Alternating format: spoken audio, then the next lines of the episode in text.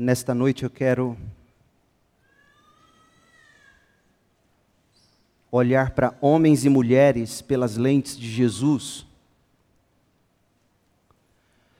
Nós nos lançamos numa série de mensagens, numa série de estudos pelo livro de Gênesis, o livro das origens, e, e quando chegamos já bem no início, ah, na narrativa do capítulo 1, que fala que Deus criou o ser humano à sua imagem e semelhança, homem e mulher os criou.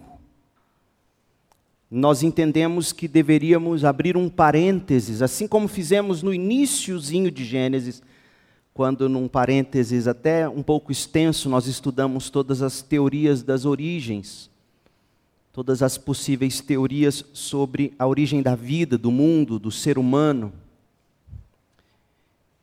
E, e nós entendemos que, tendo Deus criado homem e mulher, a sua imagem, a sua semelhança, era para ter sido tudo perfeito, mas infelizmente, quando nós olhamos para essa relação homem-mulher, nós, nós nós encontramos nela um estado de, de imensa feiura, para se dizer o mínimo.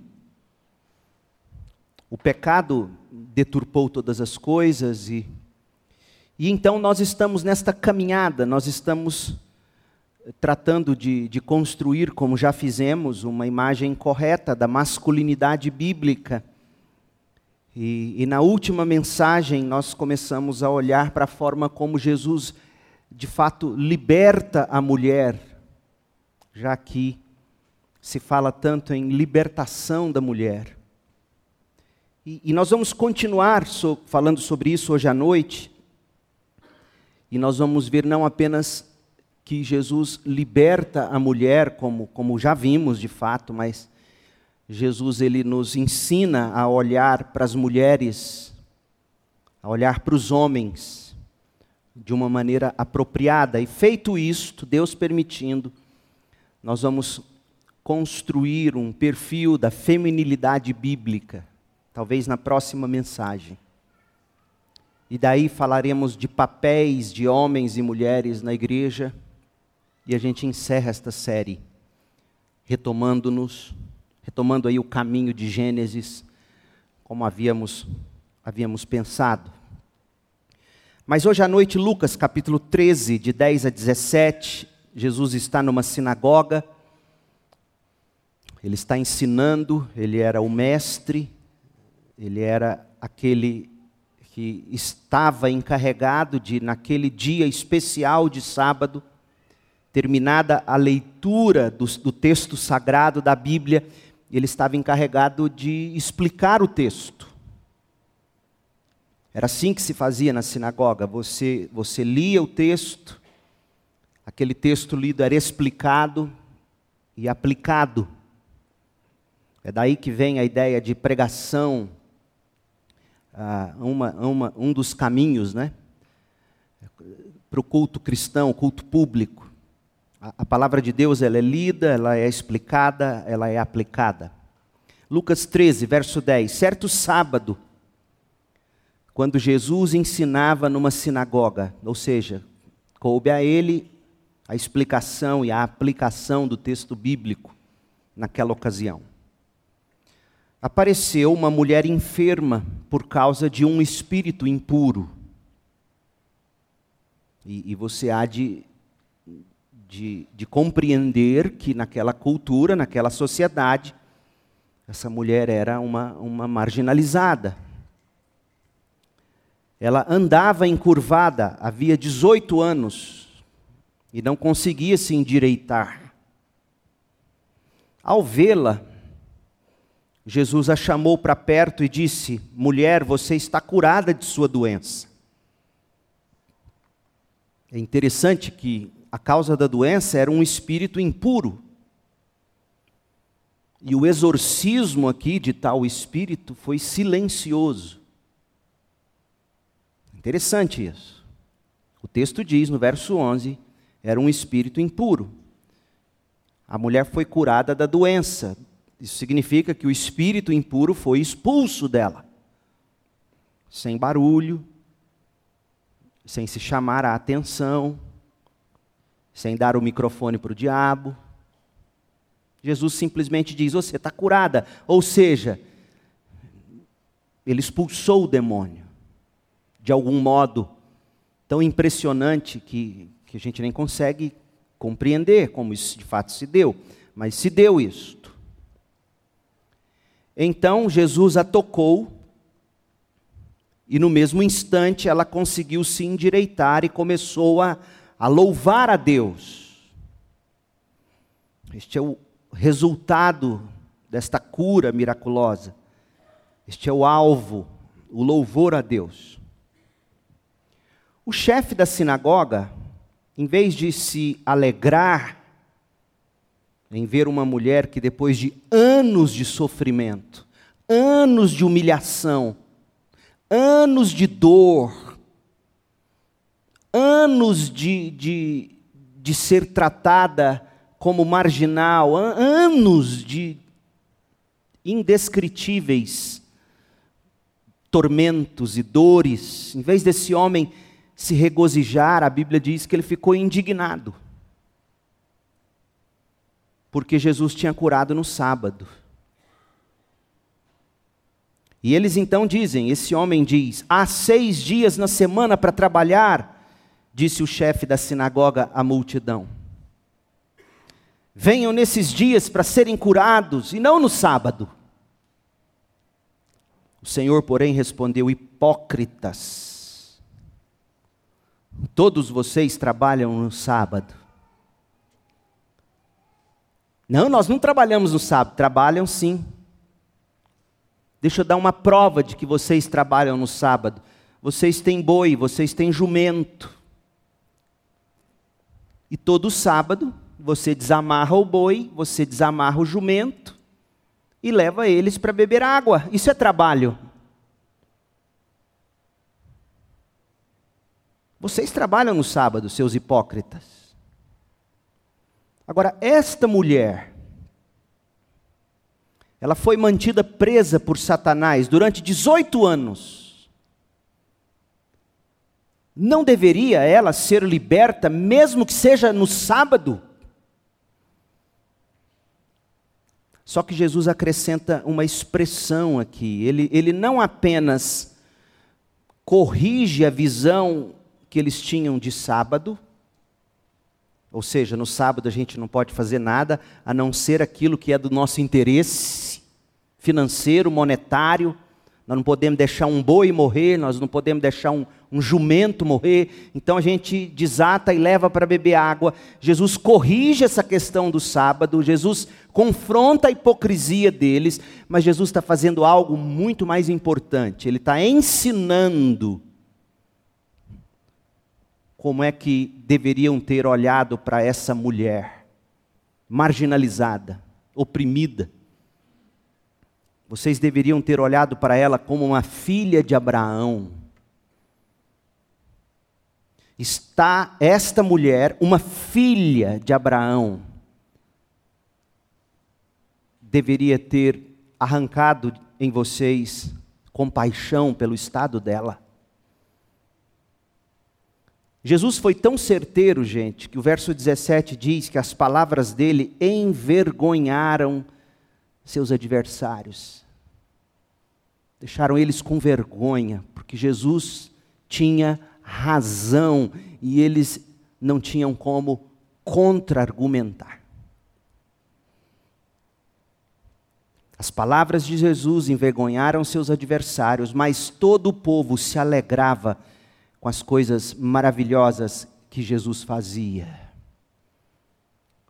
Gente, Jesus fez mais do que qualquer pessoa jamais fez para libertar a mulher, para valorizar a mulher. Você não precisa recorrer aos, aos heróis, às heroínas das revoluções. Basta você abrir o Novo Testamento e ler a história de Jesus.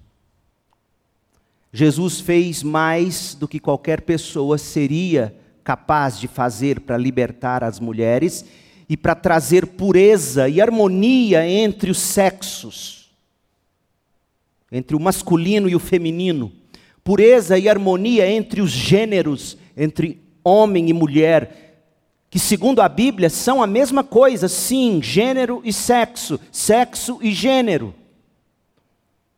A anatomia do ser humano, seu sexo, é idêntico à sua psicologia, por assim dizer, ao seu gênero.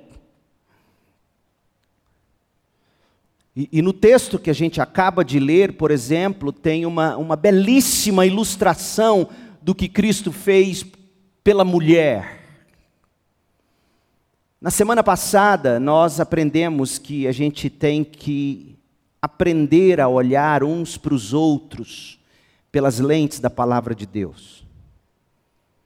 A gente tem que aprender a olhar uns para os outros, homens olharem para homens e para mulheres, pelas lentes da palavra de Deus, mulheres olharem para outras mulheres e para homens com as lentes da palavra de Deus.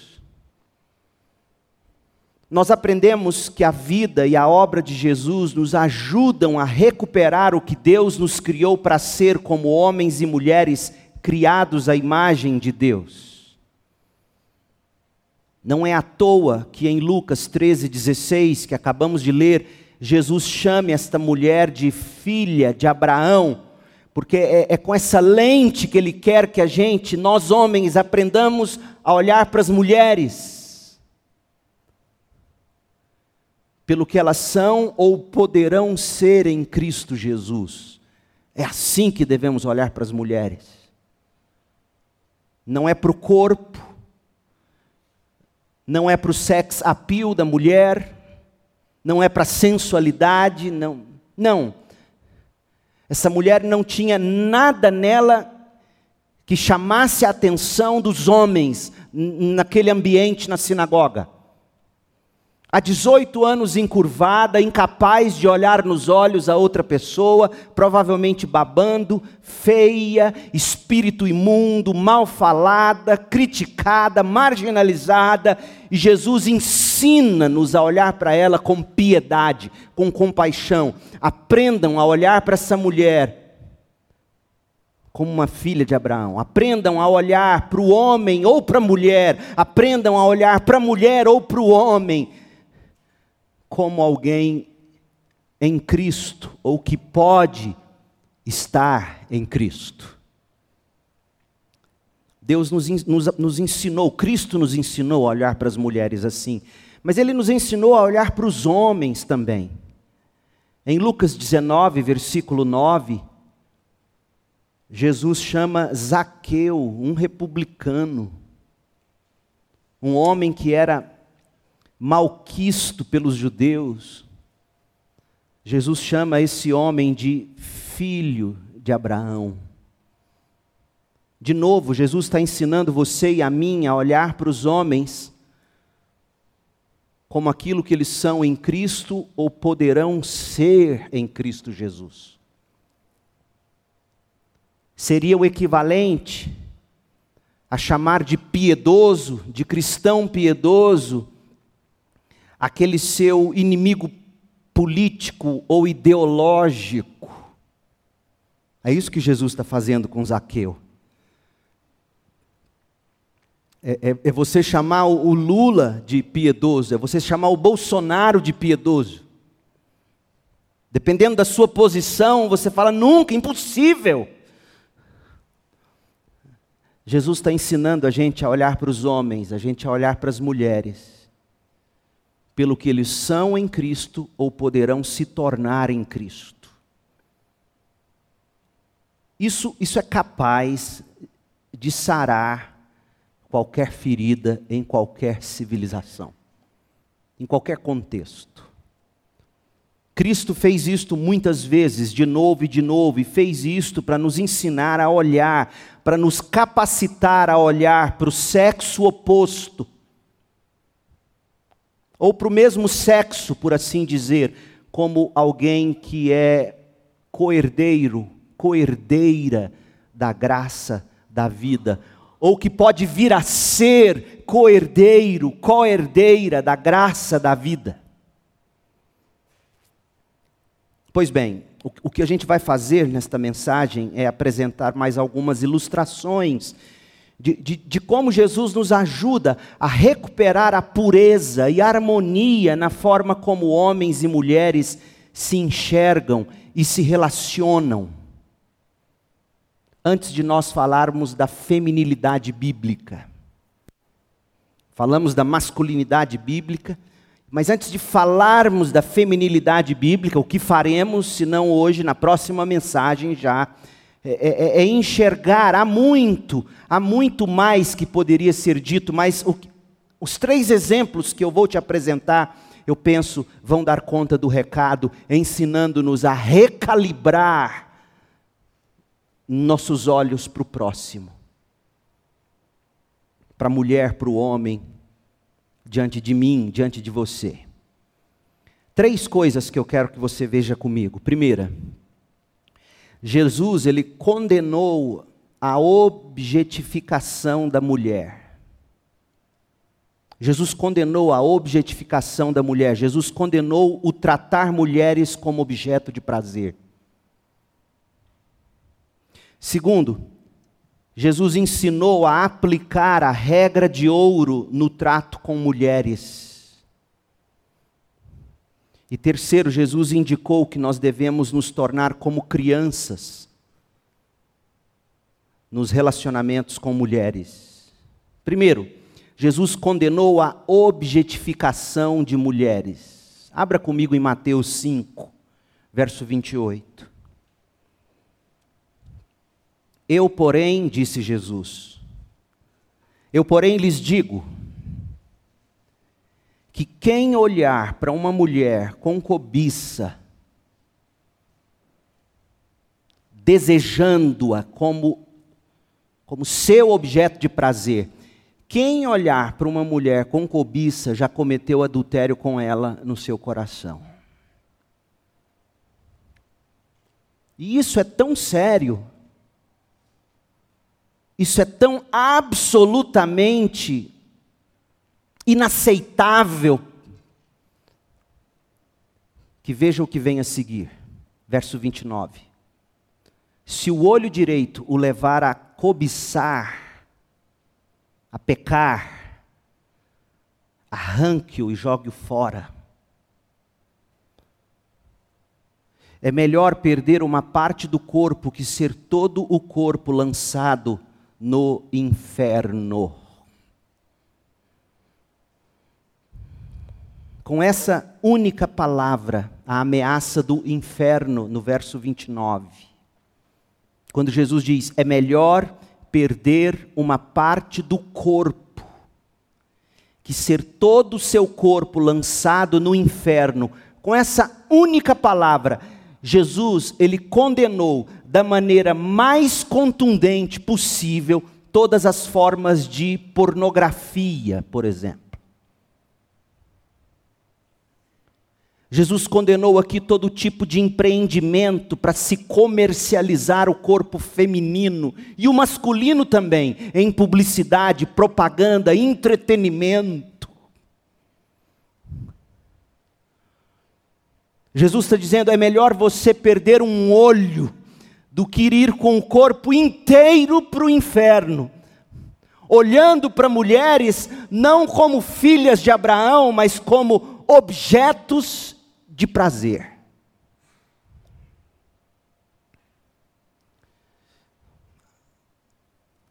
Só que tem um detalhe: segundo as estimativas da professora de sociologia da Universidade do Novo México, Cássia Wozik, a gigantesca indústria da pornografia alcança um valor anual de quase 100 bilhões de dólares. Você tem uma ideia? Hollywood chega a míseros 15 bilhões por ano. A indústria da pornografia chega a espantosos 100 bilhões de dólares por ano. Pega esse dinheiro, transforme ele em, em moeda corrente e veja quantos programas de assistência social, por exemplo, isso seria possível de ser realizado. Com essa indústria que Jesus mesmo chama de infernal. Pois bem, você é capaz de imaginar quanta ira está sendo armazenada no céu contra esse negócio de bilhões de dólares de fazer exatamente o que Jesus proíbe, ou seja, seduzir homens para olhar para mulheres com mero desejo de satisfação sexual, como objeto de prazer sexual, não como pessoas, não como filhas de Abraão, mas como objetos de prazer sexual, sozinho, os homens que seguem Jesus, os discípulos de Cristo, eles são ensinados com o patriarca Jó. O patriarca Jó escreveu no capítulo 31, no versículo 1: Fiz uma aliança com os meus olhos de não olhar com cobiça para nenhuma jovem. Como estão seus olhos, homem? quantos homens destruindo a confiança da esposa, porque elas veem, elas sabem que os seus olhos cobiçam a mulher que não é sua. E o pior do que sua mulher saber disso, Deus sabe. E o que está preparado para homens que vive desse voyeurismo, é Jesus quem diz: são as chamas do inferno. Fiz uma aliança com os meus olhos de não olhar com cobiça para nenhuma jovem. Você que namora não tem o direito de cobiçar o corpo que não é seu por aliança. A vergonha, a promiscuidade dos dias em que nós vivemos, onde as pessoas mal se conhecem e se declaram amor um para o outro e, e se veem no direito de desfrutar do sexo como se fosse assim, quando a Bíblia diz que o sexo é o fruto de um relacionamento pactual, de aliança, é o prazer de um casamento, isto é o sexo.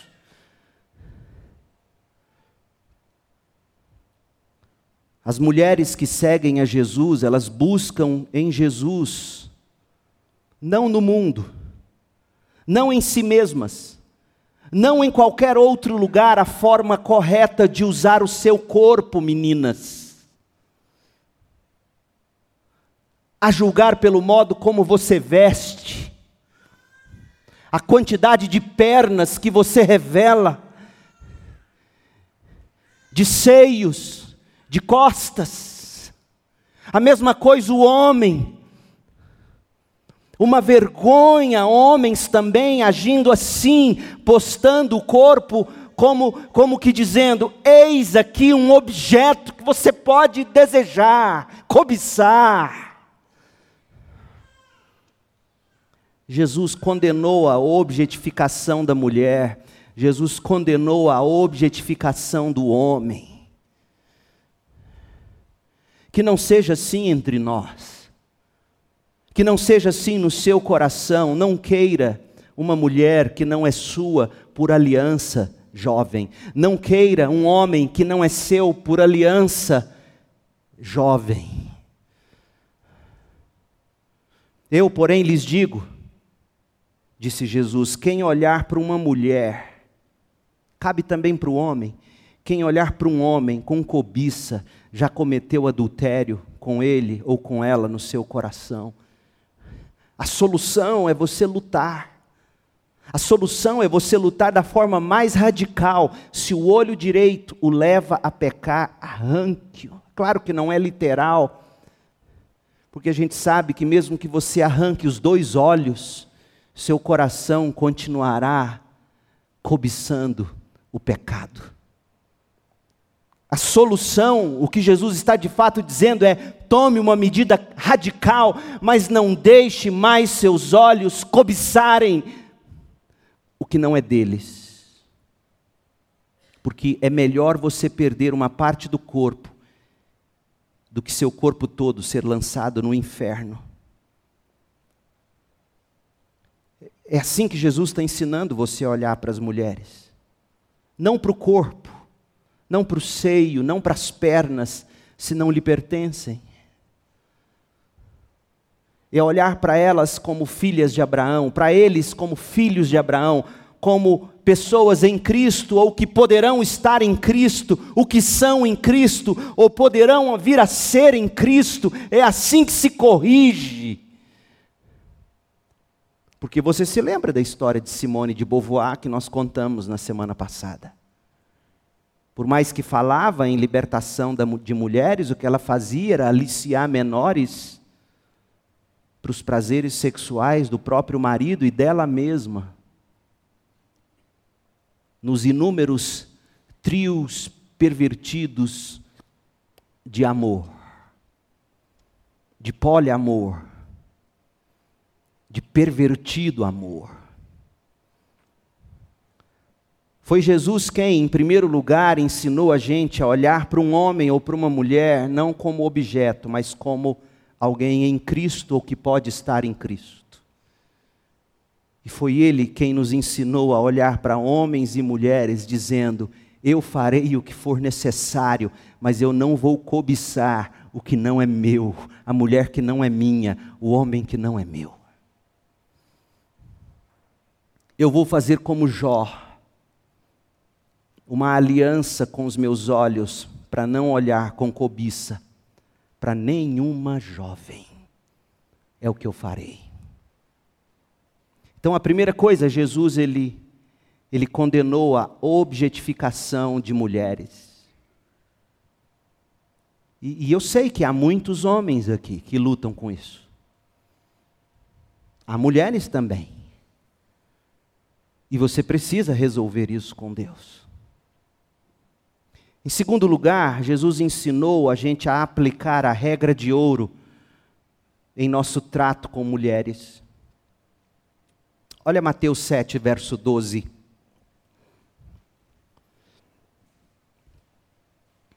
Mateus 7, 12. Em todas as coisas, façam aos outros, façam à mulher, façam ao homem o que vocês desejam que eles fa lhes façam. Essa é a essência de tudo que ensinam a lei e os profetas. O resumo do Antigo Testamento segundo Jesus, é este: você vai fazer com o próximo aquilo que você gostaria que o próximo fizesse com você. Você não pensa ou pensa que Jesus pretendia que os relacionamentos entre homens e mulheres fossem excluídos desse versículo? Como se homens e mulheres não, não devessem tratar uns aos outros com a regra de ouro. Não, de jeito nenhum. Jesus estava dizendo, dentre um zilhão de coisas, que nós devemos tratar uns aos outros, homens e mulheres inclusive, da mesma forma que a gente, a gente deseja ser tratado pelo próximo. Gente, e é difícil dizer algo mais radical do que o que a gente acabou de ouvir dos lábios de Jesus. Jovem, adolescente, criança que me ouve, já me entende, olha como é que você destrói o, o bullying nas escolas. Em todas as coisas, façam aos outros o que vocês desejam que eles lhes façam. Os relacionamentos são revolucionários, gente. Quando duas pessoas passam a viver pela regra de ouro, uma sociedade se transforma quando o que está em jogo nela, o, o que dita os relacionamentos é a regra de ouro, ou seja, eu vou fazer com o outro o que eu gostaria que ele fizesse comigo, eu vou pensar do outro o que eu gostaria que ele pensasse de mim.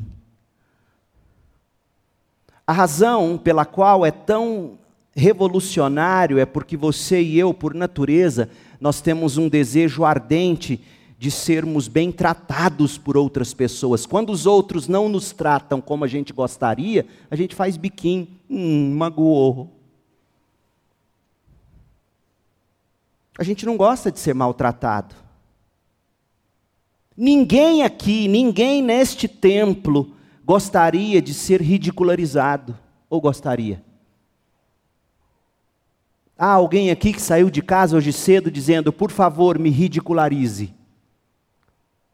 Há alguém que saiu de casa hoje cedo dizendo: por favor, faça piada com o meu peso. Faça piada com a cor da minha pele. Faça piada com o meu cabelo. Faça piada com o meu corpo. Ninguém aqui desejaria ser objeto de piada, ninguém aqui desejaria ser ignorado, ninguém aqui desejaria ser tratado como inútil, ninguém aqui desejaria ser explorado, aproveitado por quem quer que fosse. Ninguém de nós. Ora, isso significa que se todos nesta assembleia, inclusive crianças, pré-adolescentes, adolescentes, jovens. Isso significa que se todos aqui vivessem de acordo com a regra de ouro de Jesus, ninguém zombaria do outro. Ninguém zombaria da outra pessoa em qualquer lugar do mundo. Não haveria mais bullying. Não haveria mais exploração sexual. Você não vai tratar a filha do outro você jamais seria um pedófilo, porque você jamais entregaria sua própria filha para um pervertido sexual, apesar de haver na história casos horríveis de pervertidos. A regra de ouro. Você não vai fazer com a adolescente o que você não gostaria que fizessem com sua filha adolescente. Você não vai fazer com outro que você não gostaria que fizesse com você, com seu filho, com, com a pessoa que você ama. Jesus está ensinando a gente a, a tratar um ao outro pela regra de ouro, que ele vai dizer é o resumo de todo o Antigo Testamento. Tratar com amor o próximo. Ninguém aqui trataria o outro como se ele ou ela fosse inútil, se a gente aprendesse a viver a regra de ouro. Ninguém aqui ia tirar vantagem da outra pessoa. Jesus está dizendo que a medida de nosso amor pela nossa própria felicidade é a medida de amor que nós devemos ter para tratar o próximo. Ninguém nunca ensinou igual Jesus. Porque quando você sai do cristianismo, da fé judaico-cristã, o que você tem é exploração até mesmo entre os filósofos gregos, que se gabavam de ter a possibilidade de viverem apenas para o puro pensamento, enquanto os escravos trabalhavam servindo-os. Só a fé judaico-cristã ensina você a olhar para o próximo como alguém que é criado à imagem e semelhança de Deus e por isso digno do seu amor, do seu respeito. Você não vai fazer isso. Jesus, portanto, ele, ele condena a objetificação da mulher, Jesus condena você olhar para a mulher cobiçando-a como um objeto de satisfação de seus prazeres. Jesus ele ensina você a aplicar a regra de ouro no seu trato com as mulheres. E em terceiro lugar, Jesus indica que nós devemos nos tornar como crianças nos nossos relacionamentos. Humildes, dependentes de algum modo, puros. Olha Mateus 18, verso 3. Em seguida, Jesus disse: Eu lhes digo a verdade, a menos que vocês se convertam e se tornem como crianças, jamais entrarão no reino dos céus. Quem se torna humilde como esta criança é o maior no reino dos céus. E quem recebe uma criança como esta, em meu nome, recebe a mim. O que nós acabamos de ler foi a coisa mais devastadora que Jesus jamais disse contra os pecados característicos de homens e de mulheres. Mateus 18, 3. Eu lhes digo a verdade, a menos que vocês se convertam e se tornem como crianças, jamais entrarão no reino dos céus. No primeiro texto que nós examinamos, ele disse: se você não parar de cobiçar a mulher que não é sua, o homem que não é seu, você com seu corpo todo será lançado no inferno. E agora ele está dizendo que se você não se tornar como criança, você jamais entrará no reino dos céus. Ou seja, Jesus está indicando que a maneira como nós tratamos uns aos outros revela se somos ou não salvos. Por mais que você professe a fé da boca para fora. Por mais que você se diga crente, por mais que você dizime, oferte, tenha sido batizado, tenha uma história de anos na igreja. Se o que o seu coração é, é um túmulo de perversões no que diz respeito ao sexo oposto, um túmulo fedorento, horrível, que se alguém arrancasse a tampa, seria insuportável de estar por perto. A maneira como você olha para os homens, para as mulheres, a maneira como você trata o próximo, o seu estado de coração com, com o homem, com a mulher ao seu redor. Jesus está dizendo aqui em Mateus 18, 3 que a menos que a gente se converta e se torne como criança, o que é ser como criança? Há uma diferença enorme entre ser como criança e ser infantil. O homem infantil é aquele valentão do pedaço, ele é agressivo, ele é bravo. Não mexa comigo, eu sou o homem. Valentia pode ser sinal de infantilidade, não de que você é criança, ou como criança. Aquelas mulheres, as mocinhas, que a, a mulher que se banca a mocinha indefesa, vitimizando-se, ela não é como criança, ela é infantil. Há uma diferença, portanto, entre infantilidade e ser como criança. O que é ser como criança? É óbvio que Jesus não está dizendo que as crianças não têm pecado, porque o próprio Jesus contradiria a palavra dele. O salmista diz que em pecado nós somos concebidos. Jesus não ignora o pecado original. Ser como criança não é ser alguém que não tem pecado, não existe. Toda e qualquer criança que vai para o céu, vai para o céu não porque ela não tem pecado e seja boazinha, morreu, virou anjinho. Isso não existe. Ela vai para o céu porque Cristo morreu pelos seus pecados e a obra de Cristo é imputada como justiça na criança que morre. Se, se, ser como criança não é ser sem pecado, porque isso não existe, toda criança nasce pecadora, é só você dar tempo para ela. Dê tempo para ela. Ela vai ser pecadora, ela vai, ela, ela vai arregaçar as manguinhas do pecado rapidinho, aquele, aquela carinha de joelho que você insiste de chamar de coisa linda, na primeira oportunidade vai mostrar os dentes de Adão. É um bicho terrível o ser humano. O que, que significa ser como criança? Significa, acima de tudo, de algum modo, pureza no relacionamento. Você já se relacionou com uma criança? O quanto ela é pura?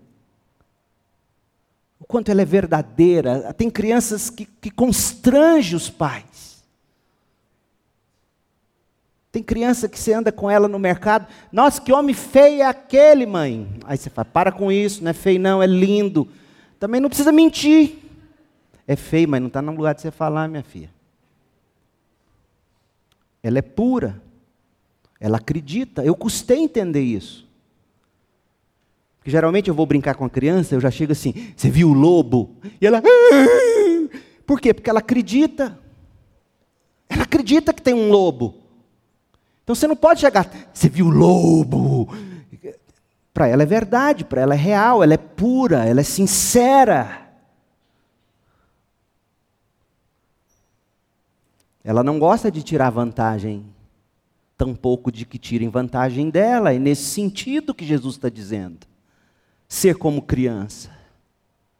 Ser de algum modo humilde. Não é que todas as crianças sejam humildes, a gente sabe que não é bem assim.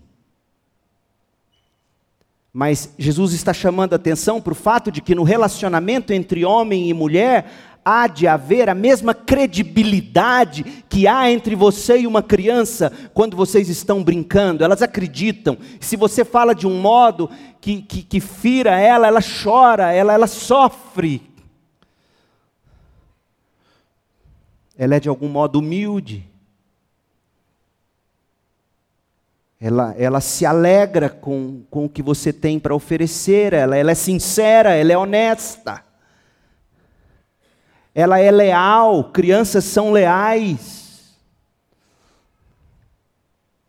Jesus está dizendo: se você não se tornar como, como crianças, puras nesse sentido, crédulas, crédulas, acreditam na história, acreditam no que está sendo dito, entram na brincadeira, brincam com você, e, na, e, no momento em que você conquista essa criança, ela brinca com você, por isso que é um perigo determinado tipo de criança, porque qualquer pessoa maluca é capaz de arrastá-la para longe e sequestrá-la, porque ela entra na história, era crédula. Jesus está nos ensinando a, a nutrir esse tipo de relacionamento como que de criança, não relacionamento infantil, porque somos chamados a crescer na vida cristã. Mas esse, esse relacionamento de credulidade, de pureza, de humildade, de dependência, de cumplicidade com o amigo, Tornar-se como criança vai ser revolucionário para os seus relacionamentos com homens e com mulheres. Recapitulando, Jesus nos ensinou a olhar para a mulher como filhas de Abraão. A olhar não para o bumbum dela, para a perna dela, para o seio dela, para o corpo dela. Olhar para ela como quem ela é em Cristo ou pode vir a ser, e se você não consegue, se seu coração é pervertido o bastante para isso ser algo absolutamente alienígena, o que eu estou dizendo para você, hoje à noite é hora de você cair de joelhos diante de Deus e dizer: misericórdia de mim, ó Deus, olha quão perverso eu sou. A mesma coisa vale para as meninas para as mulheres, olhar para os homens como quem eles são em Cristo ou podem vir a ser. Jesus, ele, ele condena a objetificação da mulher, a objetificação do homem. Isso tem que ensinar você a se vestir, a se maquiar, a se comportar, a usar suas palavras Jesus ele ensinou a gente a aplicar a regra de ouro no trato com a mulher, no trato com o homem. Eu não vou fazer com outro o que eu não quero que façam comigo ou com quem eu amo. Eu não vou pensar do outro o que eu jamais desejaria que alguém pensasse de mim ou de quem eu amo. E Jesus indicou que a gente tem que se tornar como crianças, puros, confiantes, humildes nos relacionamentos com mulheres e com homens.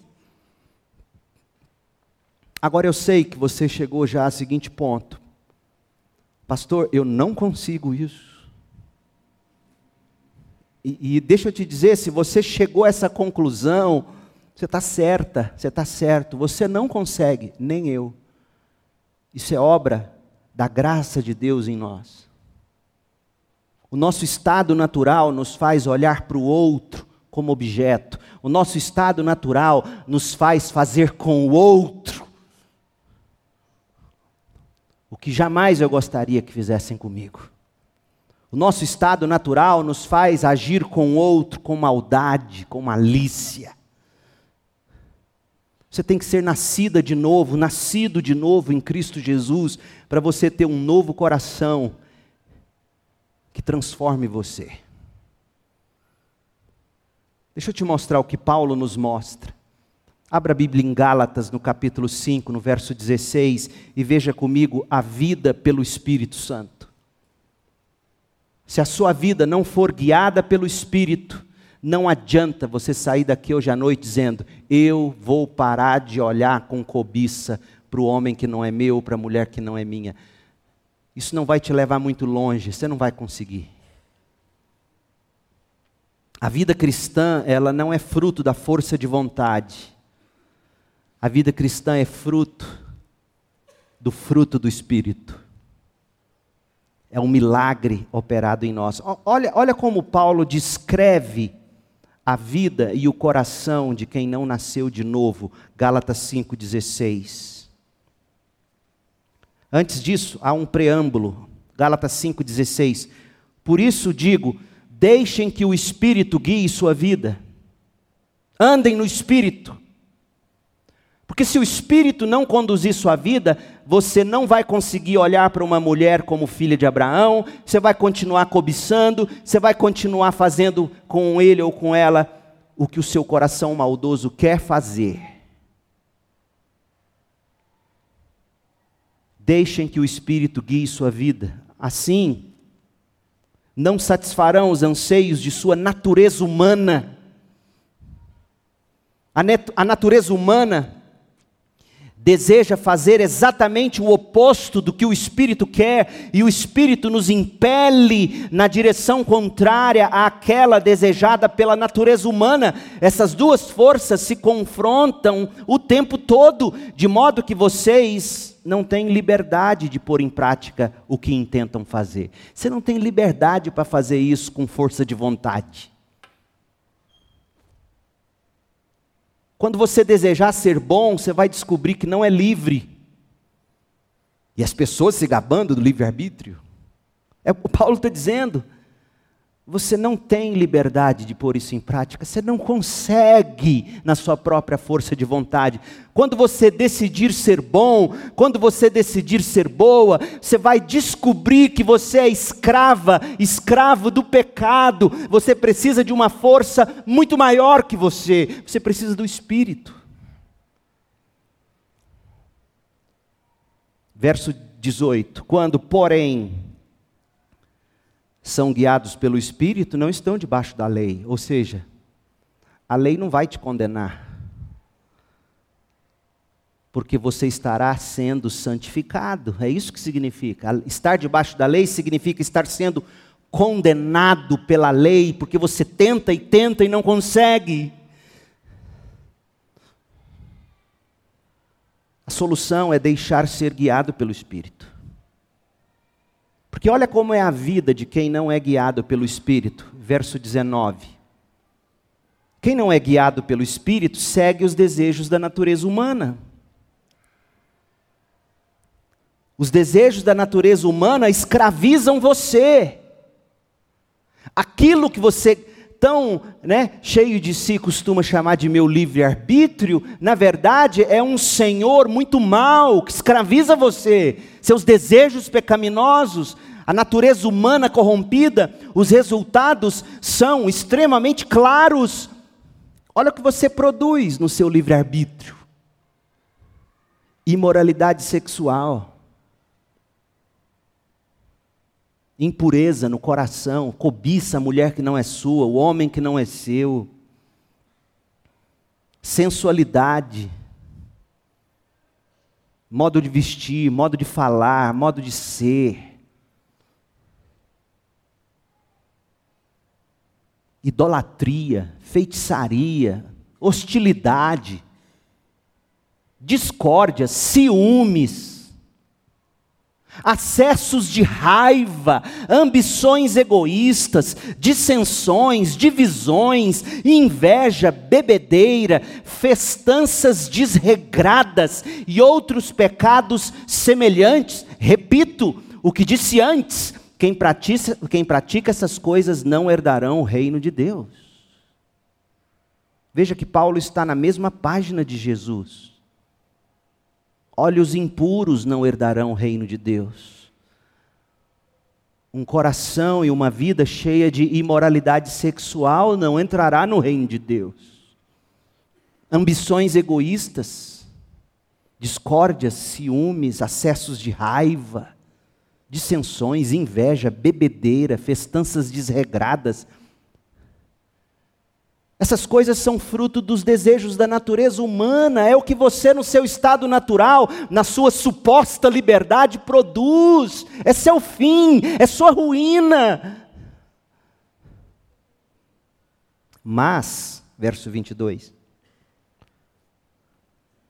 se você se arrepende, crê em Cristo e se humilha a todo instante debaixo da poderosa mão de Deus, dizendo: Ó oh, Espírito de Deus, conduza a minha vida, porque eu já cansei de tentar ser boazinha e não consigo, eu já tentei ser bonzinho e não consigo, eu já tentei fazer e não consigo. Ó oh, Espírito de Deus, produz em mim amor, alegria, paz Produza em mim paciência, amabilidade, bondade, produza em mim fidelidade, produza em mim mansidão, produza em mim domínio próprio. E Paulo completa: não há lei contra essas coisas, por quê? Porque se você faz essas coisas pelo Espírito, a lei não te condena mais. Verso 24 aqueles que pertencem a Cristo Jesus crucificaram as paixões e os desejos de sua natureza humana. Aqueles que pertencem a Cristo Jesus fazem uma aliança com seus olhos de não olhar para uma virgem.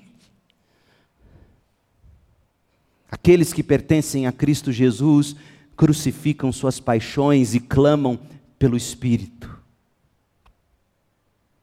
E no verso 25, uma vez que vivemos pelo Espírito, sigamos a direção do Espírito em todas as áreas da nossa vida.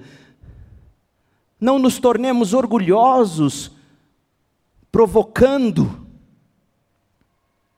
e invejando uns aos outros. Agora, como isso se relaciona com a nossa conclusão a respeito da masculinidade bíblica.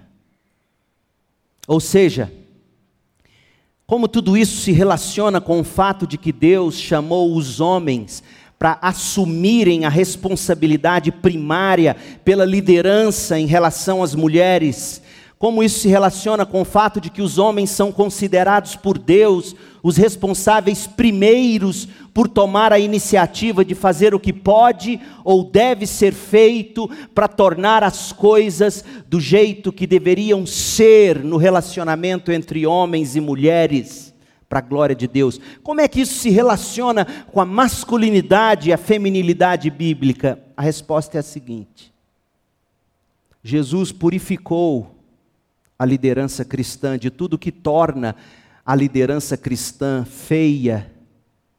E Jesus acrescentou à liderança cristã o que torna a liderança cristã bela. A liderança que não é cristã subjuga, escraviza. A liderança cristã redimida se entrega e serve. Jesus purificou a liderança da autoexaltação. Jesus purificou a liderança da atitude de querer ser servido. Olha o que Jesus disse em Mateus 23, 12. Os que exaltam serão humilhados, e os que se humilham serão exaltados. Isso significa ter que se colocar um ponto final na arrogância e na autoexaltação na liderança cristã. Olha, olha como Jesus complementa isso. Então imagine esse homem, esse homem que não é guiado pelas obras da carne, como vimos em Gálatas. Esse homem que olha para a mulher como uma filha de Abraão e não como um objeto de seu prazer. O homem que aprendeu a olhar para a mulher como ela de fato é em Cristo, ou pode ser em Cristo. O homem que, que trata a mulher do modo como ele gostaria de ser tratado. O homem que se faz como uma criança pura para se relacionar com a mulher. Mulher nenhuma tem medo de dormir ao lado de uma criança, porque a criança é pura nesse sentido. Então, esse homem, que, que é guiado pelo Espírito, que é cheio de amor, alegria, domínio próprio, mansidão, etc. Esse homem, ele, ele não é mais aquele que subjuga, ele lidera com uma atitude servil. É assim que você começa a curar os relacionamentos entre homem e mulher. Olha Mateus 20, 25. Entre vocês, porém, será diferente. Quem quiser ser o líder entre vocês, que seja o diácono. A palavra servo aqui no grego é diáconos. Na liderança de todo marido existe um diácono, um servo e quem quiser ser o primeiro entre vocês, que se torne escravo do grego doulos. Isto é, que se torne um homem de condição servil. Você quer ser o primeiro? Seja o primeiro a servir. Você quer liderar? Seja o servo pois nem mesmo o filho do homem veio para ser diaconado, mas para diaconar. Nem mesmo o filho do homem, nem mesmo Jesus veio para ser servido, mas para servir e dar a sua vida em resgate por muitos. Essa é a chave para uma liderança bonita que edifica os demais. Mas seria um erro, um erro, você achar que porque você é servo, você deixa de ser líder. Porque há quem pense assim. Quanto mais servo, menos líder. Não. A liderança cristã, ela é bela porque ela conjuga essas duas coisas que no mundo sem Cristo são impossíveis, ou seja, liderança e serviço. Mas o Rei soberano é o primeiro e o principal dos diáconos. Essa é a beleza da liderança cristã, ela é servil. Você se lembra de Jesus? Abrem em João capítulo 13, Jesus, quando ele chega na, na sua última noite com os discípulos, João 13. Jesus nunca deixou de ser o líder do grupo. Ninguém nunca teve dúvida de que ele era o líder.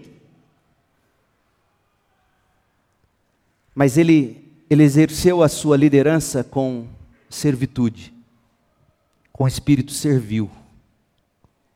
Jesus diz o verso 3 de João 13: Jesus sabia, olha que coisa, Jesus sabia que o Pai lhe dera autoridade sobre todas as coisas. Jesus sabia, ele nunca teve dúvida disso. E que viera de Deus e voltaria para Deus. Jesus sabia que ele era o rei, soberano. E porque ele sabia que ele era o rei soberano, o líder, verso 4, assim, por saber quem ele era, esse assim na NVT significa isso. Por saber quem ele era, por saber da autoridade que ele tinha como rei dos reis, como líder soberano, por saber disso, ele se levantou da mesa, ele tirou a capa, enrolou uma toalha na cintura, depois derramou água numa bacia e começou a lavar os pés dos seus discípulos, enxugando-os com a toalha que estava na cintura por saber que Ele é o Rei dos Reis, ele se cinge de toalha, bacia e água nas mãos e lava os pés fedorentos, micosentos dos discípulos. Essa é a beleza da liderança cristã. Verso 12.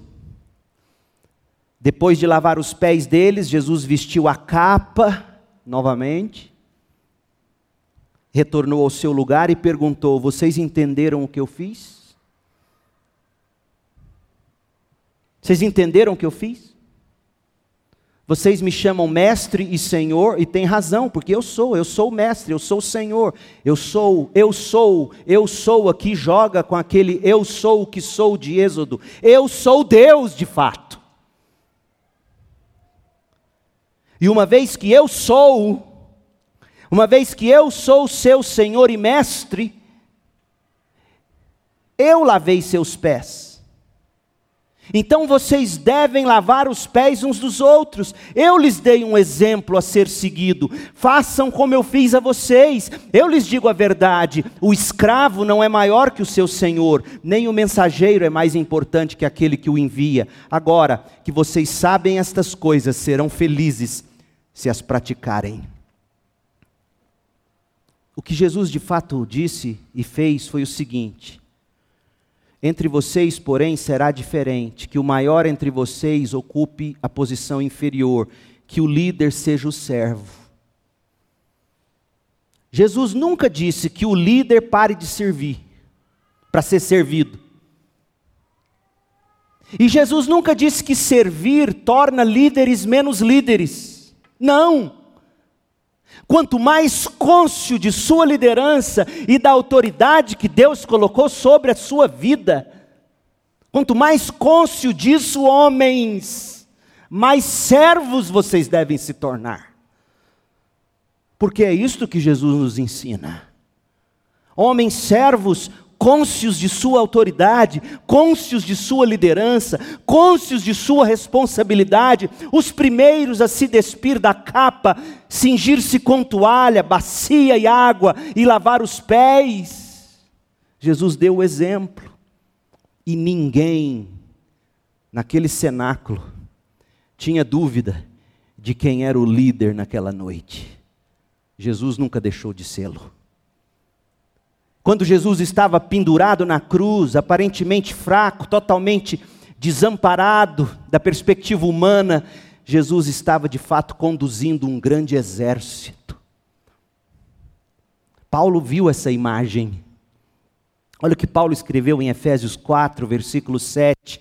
A cada um de nós, porém, Deus concedeu uma dádiva por meio da generosidade de Cristo. Por isso as Escrituras dizem: quando Cristo subiu às alturas, ele levou muitos prisioneiros e concedeu dádivas ao povo. Notem que diz que Cristo subiu. Por certo, isso significa que Cristo também desceu ao mundo inferior. E aquele que desceu às profundezas desta terra, cheia de pecado, é o mesmo que subiu acima de todos os céus, a fim de encher, de encher consigo mesmo todas as coisas.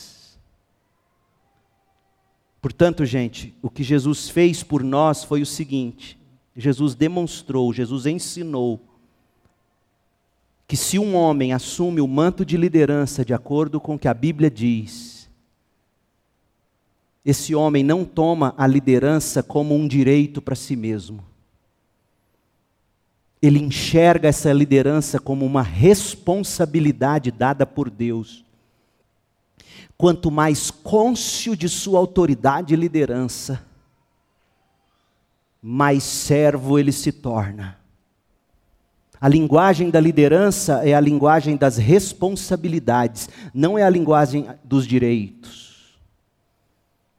É a responsabilidade para a liderança servil, não o direito para dominação aristocrática ou totalitária, opressora. Então, esta é a imagem, homens, porque semana que vem nós vamos falar da feminilidade.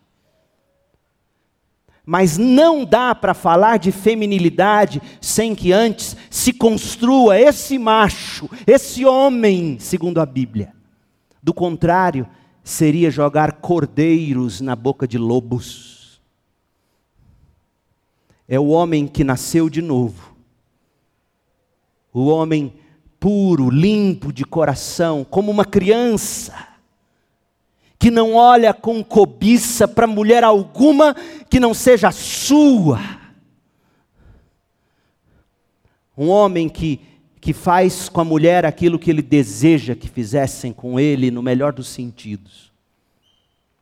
Um homem que olha para as mulheres como filhas de Abraão, como o que elas são ou podem ser em Cristo. Um homem que, quanto mais ciência toma de sua autoridade, poder e liderança, mais pés ele lava. Esse homem, líder, servo, puro de coração, guiado pelo Espírito, é o que falta hoje no mundo. É o que falta na nossa sociedade. Agora sim, com essa imagem de homem, de masculino, de liderança, a gente está pronto para descrever o que se espera de uma feminilidade bíblica, Deus permitindo domingo que vem. Oremos.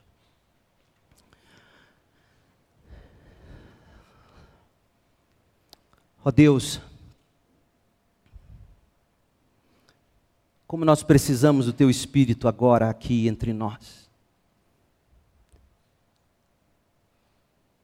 Espírito que convence o pecador,